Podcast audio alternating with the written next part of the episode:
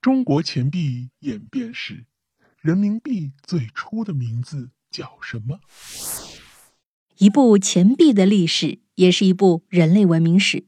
具体到一个国家，钱币的演变发展过程，也是这个国家历史发展脉络的体现。比如在商朝时期，人们使用的是贝币，贝壳的贝，这也是奴隶社会早期一种特有的货币形态。人们在长期的物与物交换过程中，渐渐地将美丽的贝壳作为一种等价交换物，充当货币的功能。随着社会的进一步发展，铜币取代了贝币。铜币的代表币种也有很多，如春秋战国时期赵国的铲币（铲子的铲），齐国的刀币，秦国的圆形方孔钱。直到秦始皇统一天下后，圆形方孔钱成为了统一的货币形式，也即秦始皇所说的“以秦币通天下之币”。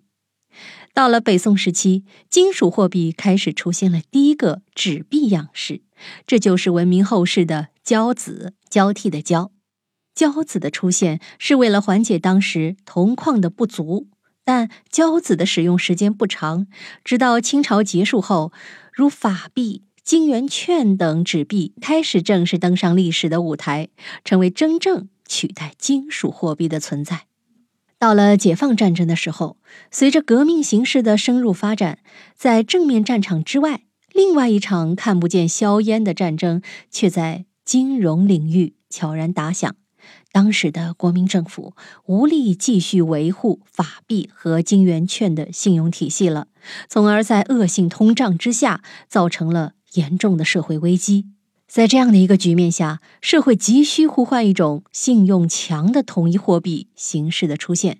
而在我国解放区这里，各个解放区之间的物资贸易往来也日益频繁，但各个解放区的银行所发行的纸币形式不统一。因此，无论是从客观还是主观，一个统一的、具有强大信用的纸币呼之欲出。一九四八年十一月二十五日，华北银行总行发出关于发行中国人民银行钞票的指示信。在这封指示信中，华北银行总行详细的阐述了货币制度改革以及在此基础上成立中国人民银行的必要性，同时对新币的发行等。有关工作进行了部署。十二月一日，华北人民政府发布第四号公告，决定将华北银行、北海银行、西北农民银行合并为中国人民银行，并同时发布人民币。在新发行的纸币上，一开始叫新币，新旧的新。当然，这只是一个临时的用法，具体叫什么名字，还需要进一步的统筹协商。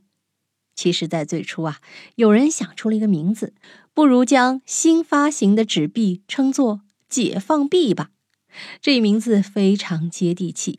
另外，既然我们的人民军队叫做中国人民解放军，那么纸币也应当以“解放”的名义命名。